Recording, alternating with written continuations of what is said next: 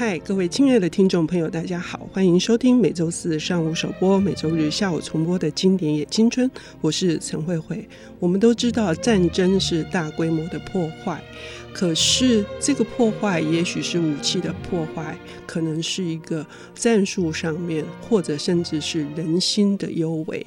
所以呃，做出了一些不同的选择。有些人选择呃。尽量的呃去屈服权势，然后苟且偷生，或者是获得更多的一个名利。有些人则坚持信念，但是他们为什么会有这么不同的一个去向呢？我们今天邀请到的领读人是朱宥勋先生。呃，宥勋在这短短的一年之内，哦，交出了非常漂亮的成绩单。呃，除了小说《湖上的鸭子都到哪里去了》，最近他又出版了这个作家新手村，好，有两本，一本是技术篇，一本是心法篇，好，分别是作家生存攻略以及呃文坛生态导览哦。这两本书我读。读得津津有味哦，很多地方都喷笑出来哈。那当然它是有用的，所以呢，我在文化大学有三堂讲座啊，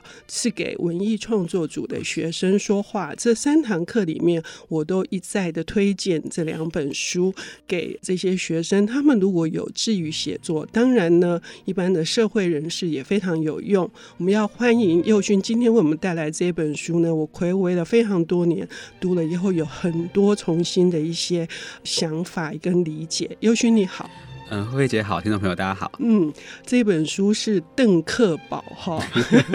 邓克宝，嗯，也许在看过电影的人知道他是谁哦，但是值得谈，为什么是用邓克宝的名义出的这个《抑郁》？嗯，是这本书叫《抑郁》，那。正式来说是慧慧姐讲的，作者是邓克宝。但如果你买比较新的版本，他会直接说他的作者是更有名的作家博洋。嗯，是，对。那这个这个书的缘起很有趣，它在一九六一年出版，然后它描写的是在缅甸、泰国、中国金三角这一带的一群所谓孤军哦，他们是等于是中华民国政府在。中国大陆上最后一批军队了，那因为被共产党打散了，所以他们就退到这个区域来死守。那这故事很有趣的是说，呃，当时发表的时候，大家以为他是报道文学，嗯，就是以为是一个叫做邓克宝的人写了当地的军官，然后写了稿子寄回来台北发表。嗯，可是事实上不是哦，事实上是有那个战争经验的军人，他撤回了台北。嗯，那他想要把他的故事在报纸上采访说出来的时候，报社看了一看，判断说，哎、欸，这个资料很不错，很棒。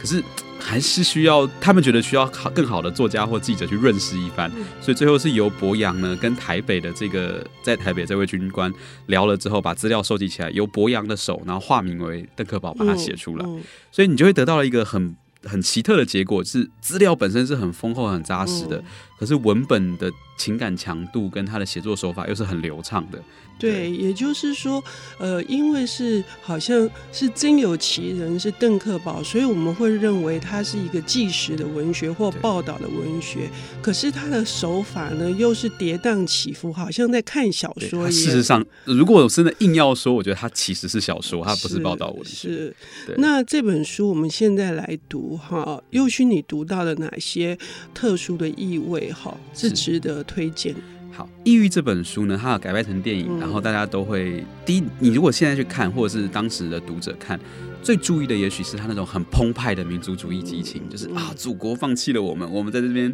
死守，随时想要反攻大陆。不过，我觉得它最有趣的一点，其实反而不是这个部分。嗯，就你初看可能会这个，那我觉得读者读的时候可以注意一件事是，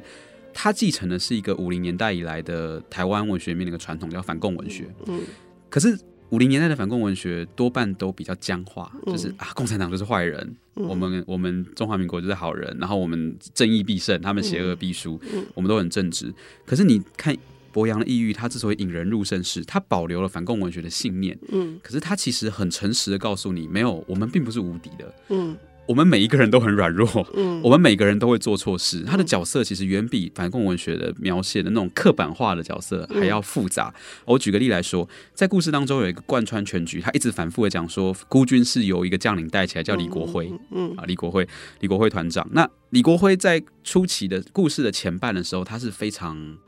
非常忠贞的，而且是在作战上是很有办法的。嗯，可是到了后期的某一个会议转折之后，他也是。最坚决要求要撤军离开的。他做了一个呃，以当下来看，觉得是错误的决定，就是我们如果死守，我们可以大有可为。可是他不愿意守了，他要离开。那为什么会守呢？其实他有一个细节写的很很优美哦，我觉得这个细节写的很好。他里里面只讲一句话，他说：“叙事者说，我知道李国辉将军为什么要走，嗯，但我不能说，嗯，我不想再说下去了。”我也注意到这一句。对，那为什么不能说呢？因为你往前推几个段落，就会看到。李国辉将军有一幕是他到了泰国的曼谷，嗯、他发现他的上司李弥将军的眷属都住在金碧辉煌大房子里，嗯、然后但是李国辉跟他的太太非常惨的住在一个小木屋当中，他们不愿意花这个钱，然后主角就觉得很怪啊，为什么人家住大房子你住这样？那你要不要去移动一下？李国辉将军那时候讲了一句说：“、嗯、我我要去，我要去问他们空投给我们那些钱跟枪去了哪里？”嗯，所以他其实在暗示的是我的上司把这些物资倒卖了，然后。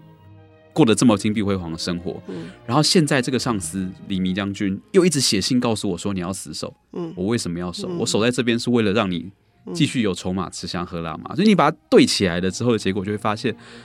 这个东西很可惜，是说你能说李国辉将军的决定不对吗？嗯，他的愤怒是真的，就是我们我们的兄弟在那边拼的血汗变成了你的资本，嗯，可是可是留下来。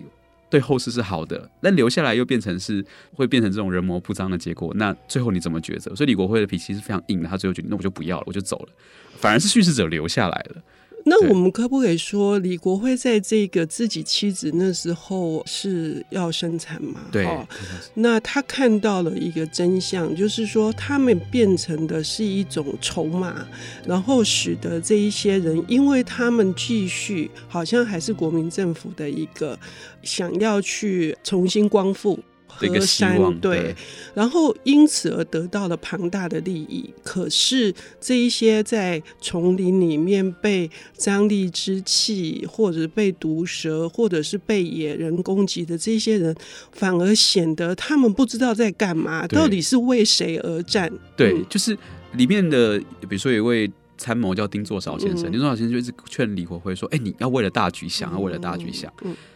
对我为，但是我觉得，如果你站在李国辉立场，就会想，我为了大局想，那那谁为这些兄弟想呢？嗯、当我为了大局把这些兄弟留在这边的时候，然后他们一个个这样死去，被蚊子叮，得到疟疾，然后跟当地的土著打仗，他们是被围攻，哎，一下跟共产党打，一下跟缅甸军打，然后最后的结果是，好，我为了大局，可是大局同时又带来了一些负面的东西。这个挣扎是很难的，嗯，对，我觉得他其实《异域》这篇小说动人的地方在这，就是某种程度上反共文学是说我们一定会赢，嗯，可抑郁》其实揭露了很多细节，是我们为什么会输，嗯，其实你你你就是看到这些东西，你就会知道，再怎么努力都会输的这个结构原因是很难解消的。那已经不是说你孤军退下来的时候。只有不到一千人，然后到退出来，在这个泰国跟缅甸的、跟中国的交界的这一群人，因为得到华侨的这个帮助支持，支持，然后已经扩充到三千人，或者甚至曾经扩散到扩充到两万人，可是最后还是一样在四面楚歌。这这有一面楚歌，很可能就是这些高官们。对，甚至某种程度上，你会感觉到博洋一直强调一个事情，就是说真正的威胁。再苦的仗我们都撑下来了，嗯，可是最后让我们溃散的是来自台北的消息，是来台北的这些人事关系。真正有能力的人，而且他大家看的时候可以注意一个点哦，他会告诉你很多英雄，就是我们这边有哪些军官做了很多壮烈的事，可他通常接下来就会讲下一句说，现在还在台北擀面条，嗯，现在他在台北卖豆腐，现在还在台北，然后终于有一个地方他讲了一句话说，我们的国家真的有这么多人才可以浪费吗？嗯，就是他其实有一个很强烈的心态，就是说，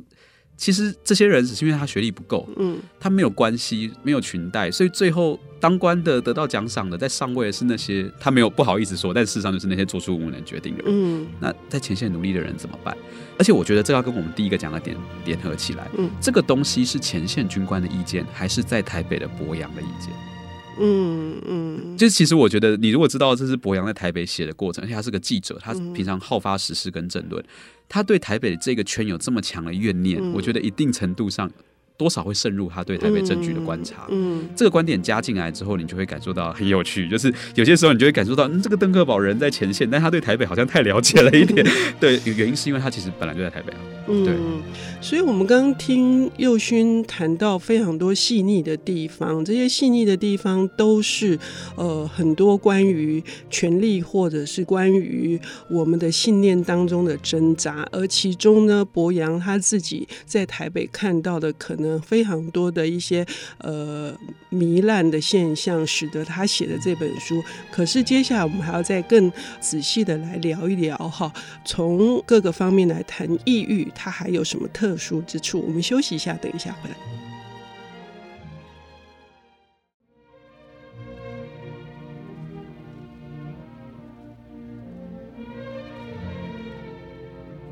欢迎回到经典也青春，我是陈慧慧。我们邀请到的领读人士最近出版的这个作家新手村系列有两本，一本是作家生存攻略，一本是文坛生态导览，非常推荐给呃想要从事创作，不知道怎么跟出版社打交道，也不知道文坛究竟是一个怎样的一个世界的这些呃想要创作的朋友们。佑勋今天为我们带来的这本书是博洋博老哈他的抑郁，呃，改拍成电影。那我们也知道，这是国民党的这个跟共产党国共战争之后，有一群孤军，他们退到了这个我们现在大部分都会称是泰北孤军哈。其实他们打的是中缅的两次的。大战哈，那我们已经提到了，就是里面有一些博洋他自己的对于台北官场跟这个整个军方的这些观察，他投射的写的，他为这些孤军呐、啊，他们的一个呃命运哈，说应该可以称之为一种控诉吧。哈，那在电影中，呃，有两种人对这个里面的主题曲哈。一种就是特别在意的是王杰的这个家太远了，就是从一种呃自己现在呃等于是撤退到台湾的，或者是说想要呃对于故乡的这个好这种心痛难忍的这种想望。那另外一种是这个佑勋特别提到的非常有意思的是另外一首歌曲。嗯，对，就是呃，抑郁拍成电影之后，后来拍成电影，然后大为轰动嘛。嗯，那我小时候第一次看到这个电影的时候，我就对一个另外一首歌曲的歌名非常有有印象，就是《亚细亚的孤儿》。嗯，我第一次看到这个歌名的时候，觉得哇，这歌名取得太好了，就是亚细亚的孤儿，就是孤军的标准的样子嘛，而且真的是亚细亚。你看，在泰国、缅甸、中国边界，这是标准的亚洲情境。然后孤儿确实也是孤军的样子，而且。孤儿这个意象一直很难打动台湾人，因为我们一直都有一种孤城孽子之心。你看，即便到二零二零年的现在，大家还是会觉得啊，我们防疫做的这么好，我们什么做的这么好，可是大家不承认我们，我们一直都觉得自己是孤儿。可是，当我再大一点之后，我就赫然发现，哎，不对啊，嗯，这不是博洋嗯。想出来的一个意象，这个意象最早其实是。吴浊流，另外一位作家吴浊流，他的小说《亚细亚的孤儿》，然后他的小说其实是在讲日治时代的台湾人如何转到后来国民政府时代的一个很艰困挣扎的一个状态。这样，对，那这就很有意思了。如果我们用一个省级来区分，博洋的抑郁写的其实是非常外省人的心情，反攻大陆，然后我们想要回去。所以当他说他在抑郁，当他说他们是孤军的时候，他当然是在描述台北滇缅边境的这一群人。但为什么当时台湾的读者会这么喜欢？嗯，你可以想象当时台湾人的外省人的心情是，他们也是孤军啊。嗯，那是一九六一年，一九六一年，他也想要反攻回去。他虽然没有被包围在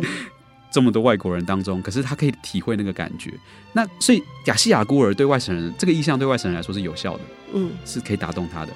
对本省人来说也是有效的，嗯，就是从日治时代开始，大家就来统治我们，大家就进进出出，然后。完全没有人在乎我们的感受，我们也是孤儿啊。嗯，所以我觉得，当异域电影版选用了这个意象来写它的主题曲，就意外达成了某种本省级跟外省级在某个心态上的结合。嗯嗯，就是我们一起都是孤儿，虽然我们孤儿的原因不太一样，我们这个孤儿想要回去的家，家太远了，我们要去的家可能也不见得完全一样。可是我觉得，放在我们这个年代来重新理解的时候，它也许可以成为一个省级之间互相理解的契机。嗯，就是。其实，在一定程度上，这我们可以从这里开始，就是大家都是孤儿，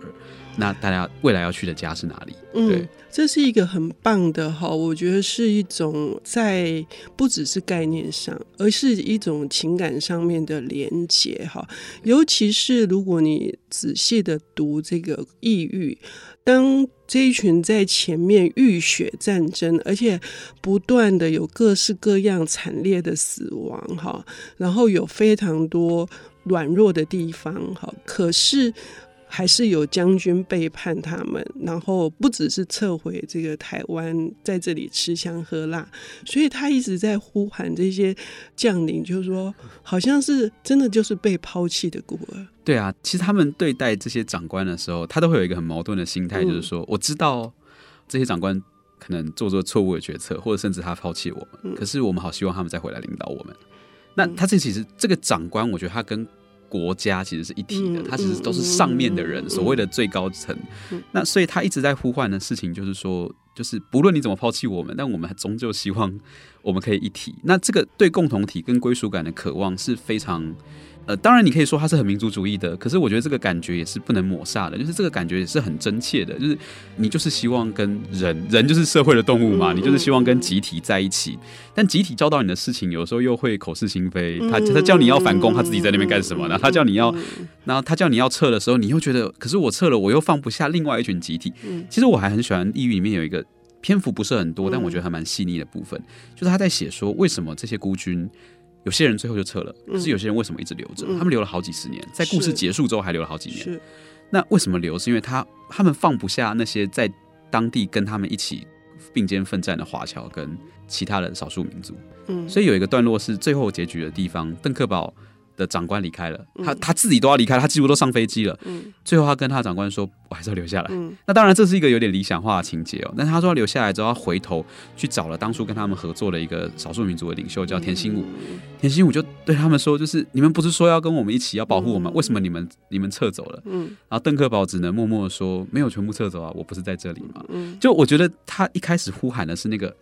在中国的或在台湾的家，可是到后来一定程度上。那里变成他们新的家了，嗯，那里变成了一个，我知道在这里我我很痛苦，可是我我也放不下我新认识的这些人的羁绊，这样一个一个卷在一起缠进去，嗯，国家的大义顶在我们头上，可是最后国家越来越远了，可是反而我们跟人的连带是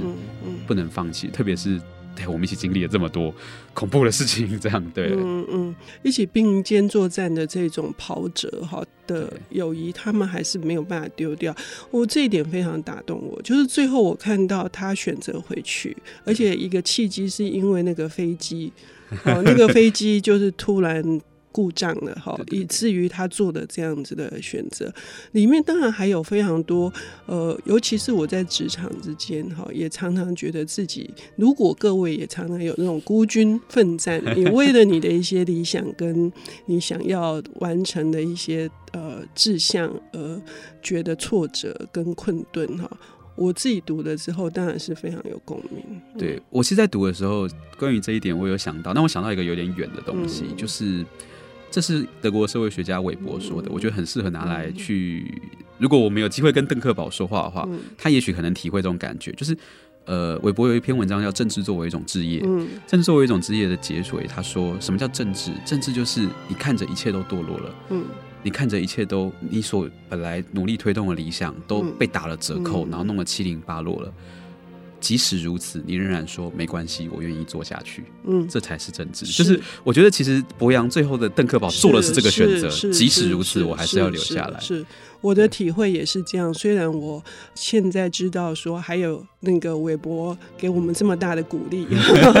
对对对，谢谢佑勋今天带来的这本博洋的异域啊，非常非常推荐啊，尤其是阅读是写作的基础，我们要听。佑勋老师的话，谢谢，谢谢，谢谢。